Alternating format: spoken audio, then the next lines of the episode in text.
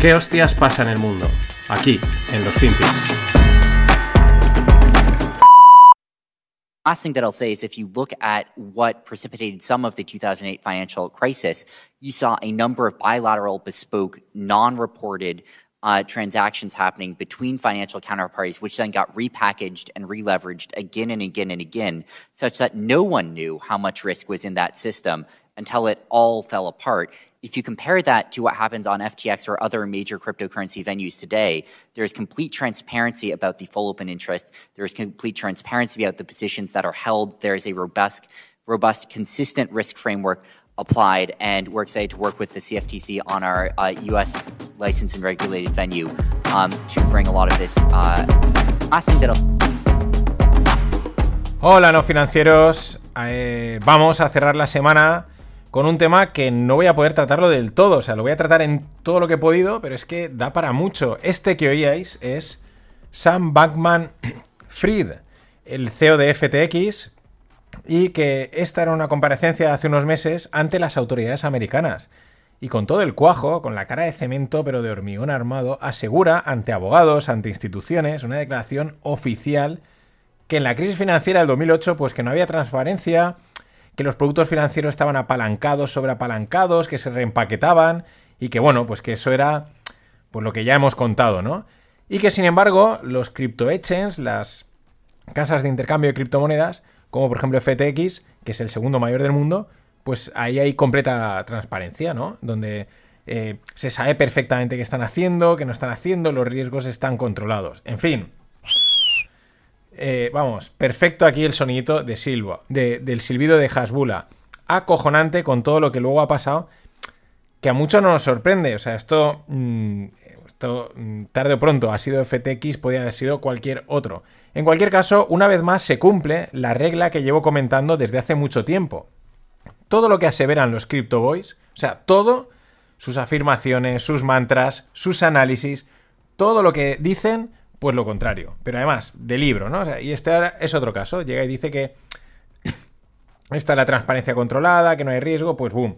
Absolutamente lo contrario. Y es que esta semana la noticia ha sido la implosión de FTX, el mayor exchange de cripto después de Binance.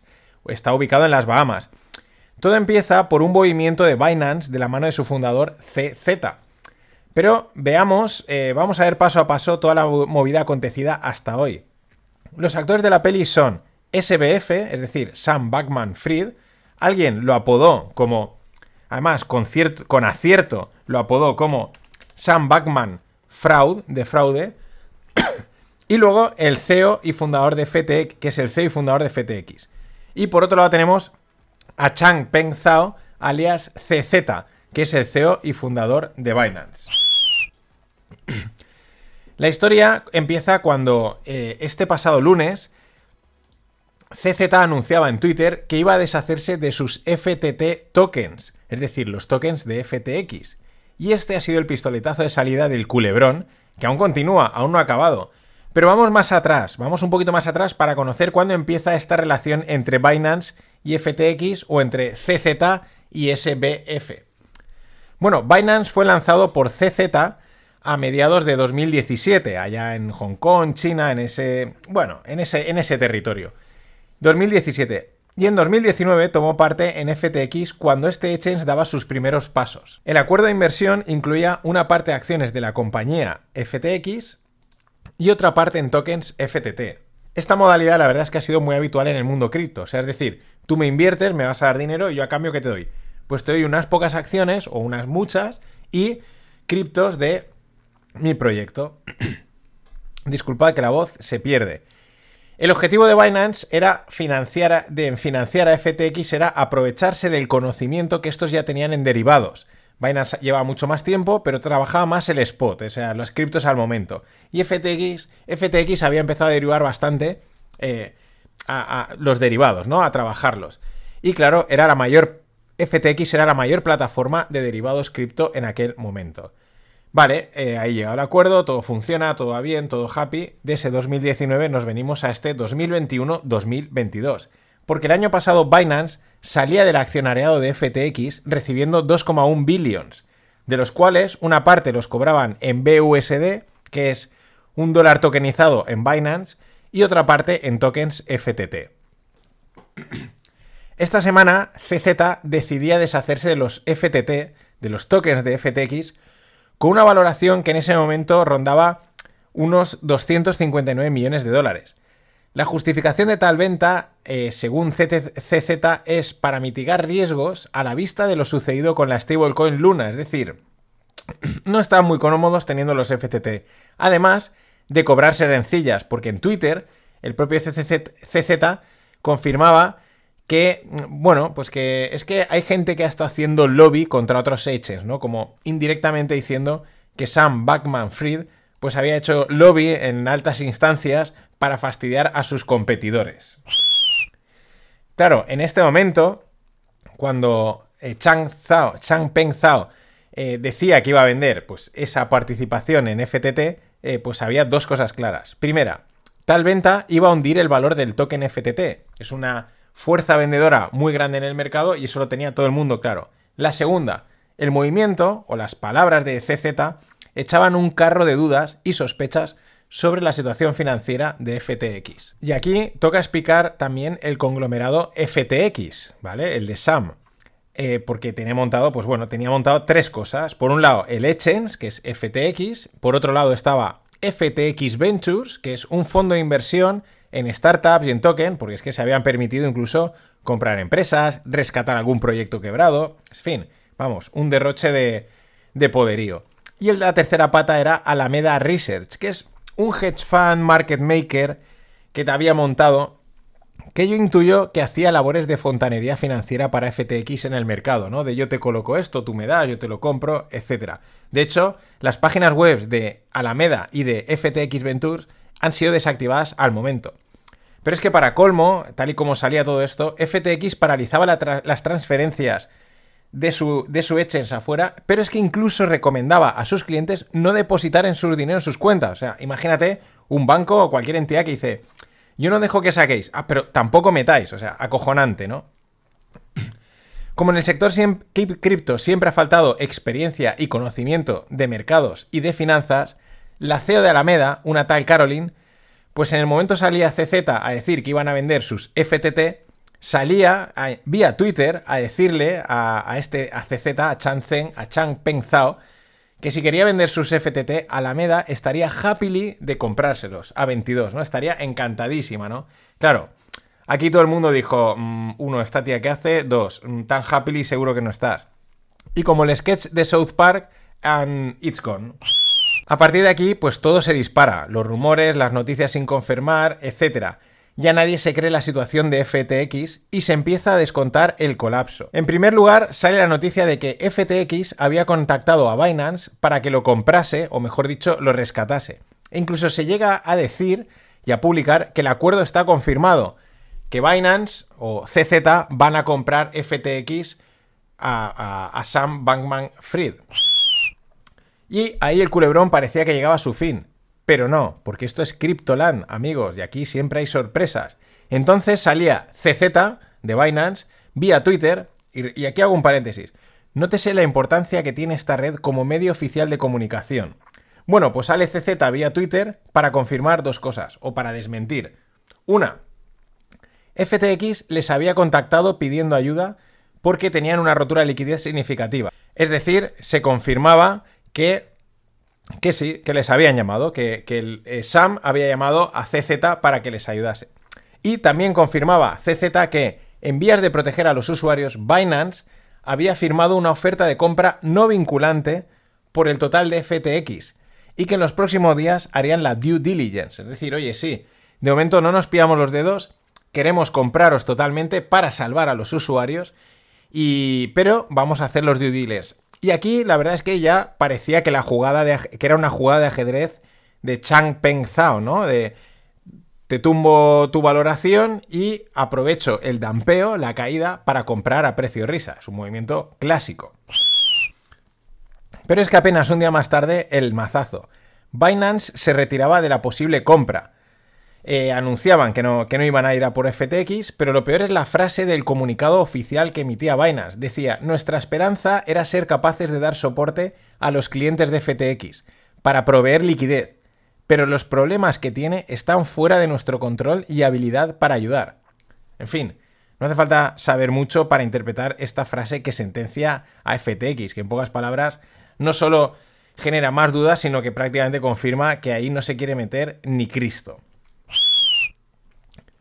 Los rumores siguen y escalan en cuanto a posibles consecuencias penales, porque es que se habla de que Sam no habría utilizado los fondos captados de forma bien. Eh, habría cogido prácticamente 6 billones de, los fondos de sus clientes y los habría movido por ahí a su, como bien dicen, a su eh, teenage, a sus inversores eh, jóvenes, ¿no? De, de, Alameda, ¿no? A su grupito de coleguitas ahí en Alameda haciendo, pues probando cosas, ¿no? Los habría movido de forma no correcta, el dinero de los clientes depositado en FTX. Y en este es el punto en el que estamos hoy. Parece ser que Sam ha contactado con otros exchanges y firmas de Venture Capital, pero de momento no hay noticias de nadie interesado en rescatar tal muerto, porque es que el muerto tiene una pinta de peso pesado eh, difícil de levantar. De hecho, según el propio Sam, necesita 4 billions para permanecer solvente. un exchange con apenas 3 años de vida necesita 4 billions. Vamos con los inversores. La caída de un exchange cripto es algo porque, bueno, la parte cronológica llega hasta aquí. Ya digo, la semana que viene pues actualizaremos. En cuanto a los inversores, que es una cosa llamativa, ¿no? La caída de un exchange cripto es algo que deberíamos de esperar, incluso el colapso completo, por cómo es el sistema, por todo lo que hemos contado de Tether, de los apalancamientos, de la falta de cultura financiera, etcétera, ¿no? Es dinero falso sobre dinero falso y con apalancamiento. Pero es que lo duro es la lista de inversores que se subieron al carro y las cantidades que invirtieron y las valoraciones a las que invirtieron en FTX, porque iba a ser la leche, ¿no? Destacan nombres como SoftBank, Sequoia, Tiger Global o el Fondo de Pensiones de Ontario. Fondo de Pensiones de Profesores. ¿Qué, qué haces metiéndote ahí? Uno de los más destacados, o de lo más salsa rosa, es la pareja recientemente rota de Giselle Bunchen y Tom Brady. Eh, bueno, fueron portada, su apoyo a FTX, imagen de marca, pero es que se habla de que la inversión de estos dos, de Giselle y Tom Brady, habría, habría sido tan fuerte que podrían haber puesto en riesgo gran parte de su fortuna. Se habla de que podrían haber... Eh, haberse comprometido a meter 600 millones en FTX, que ahora mismo pues a la caída ronda entre el 80 y el 90%. Eh, en fin, de locos, ¿no? Y aquí para mí, y un ejemplo de las valoraciones y rondas de inversión de FTX entre julio del 2021 y enero del 2022. Incluso FTX, como he dicho, en este periodo se ha permitido rescatar y comprar empresas como BlockFi o Voyager. Por ejemplo, en julio del 2021 levantaron 900 millones a una valoración de 18.000 millones. En octubre levantaron 420 millones a valoración de 25.000. En, en enero del 2022 levantaron los últimos 400 millones a una valoración de 32.000 millones. ¿Cuál es la conclusión?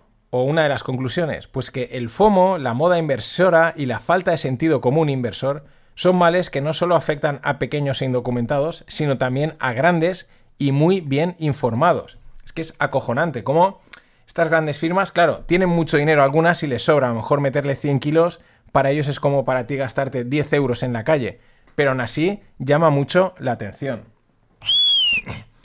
Y en este tipo de movidas siempre hay cosas curiosas. Me han gustado las declaraciones de Gensler, de la SEC, ¿no? El, uno de los que siempre habla y ha estado muy metido con el tema de las criptos desde la parte institucional de Estados Unidos. Y dice el tío, los inversores están siendo dañados en los mercados cripto. Así, y se queda tan tranquilo. Es como decir que el agua moja. Yo creo que este tío se estaba descojonando por dentro eh, con esta frase, ¿no? Eh, como, voy a deciros algo que ya sabéis, están siendo dañados. En fin, tienen la sartén por el mango y lo saben, la Fed, la SEC y toda esta tropa. También era llamativo que Sam escribió una carta explicando que había estado ausente sin poder sacar tiempo para explicarse, lo cual es lógico, con un jaleo de esto lo último que tienes es tiempo para eh, escribir un tuit o explicar qué está sucediendo. E incluso avisaba que en los próximos días tampoco tendría mucho tiempo y que no se le esperase. Pero como Internet es imbatible, eh, alguien ha sacado la captura de un portal de League of Legends, el videojuego este online, donde parece claro que el tío Sam ha sacado hueco para echarse una partidita.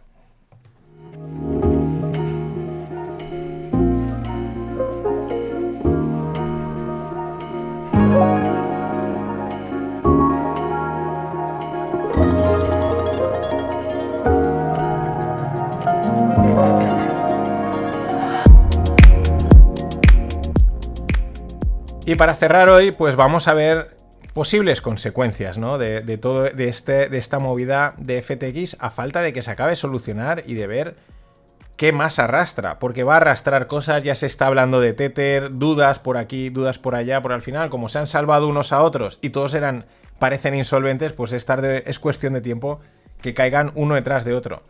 Ya digo, no sabemos las consecuencias más allá de la posible desaparición de FTX. Aunque hay quien habla que esto podría ser un momento Lehman para el sector cripto. Esa caída en cascada y de repente llega un actor en el que a nadie lo rescata porque ya no hay dinero, ya no hay fondos para rescatarlo y es la debacle. En ese caso, pues la onda expansiva sería demoledora. Y más en un sector sin regulación, tan joven y con unos cimientos tan endebles, porque el sector financiero pues lleva toda la vida y hay, ahí hay base. Pero esto, este apenas lleva tres años funcionando. La otra cuestión es el contagio al mundo real. Porque aunque muchas de las cantidades que se mueven y se mencionan en cripto son más falsas que falsas, no quita que haya otras cantidades de dinero, real, de dinero real que se han evaporado o se van a evaporar. Ya hemos visto varias. Aquí es donde hay un impacto real. Y vamos sumando a otras petadas dentro y fuera de cripto. Dentro, como fue la de hace poco Luna, o fuera, pues el hedge fund de Bill Juan, que volaron 20.000 kilos. Los primeros en llevarse este viaje, ya vemos, ya he mencionado, que son las firmas de Venture Capital. Y quizás esto afecte todavía más a sus ganas de desplegar capital, tanto en cripto como en startups. A mí me da la sensación que la cura de humildad, porque estaban muy subidos, que se van a llevar los Silicon Boys, los inversores tecnológicos, en los próximos meses, va a ser épica. Tan épica como este Ponzi cripto que se ha montado. O sea, que vamos, Vamos a ver hasta dónde llega. En fin, me parece que la semana que viene volveré porque esta implosión no ha hecho más que comenzar y está por ver qué se va a llevar por delante. Ya empiezan a salir, a saltar las alarmas por aquí, por allá y más si está todo tan conectado, encadenado, apalancado y sustentado en la auténtica nada. Así que nada más, pasadlo bien. Ladies and gentlemen, the weekend.